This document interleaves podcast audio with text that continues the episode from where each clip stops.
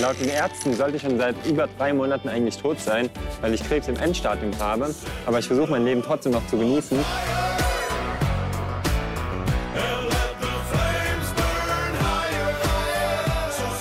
YouTube-Star mit Todesdiagnose im Fenster zum Sonntag.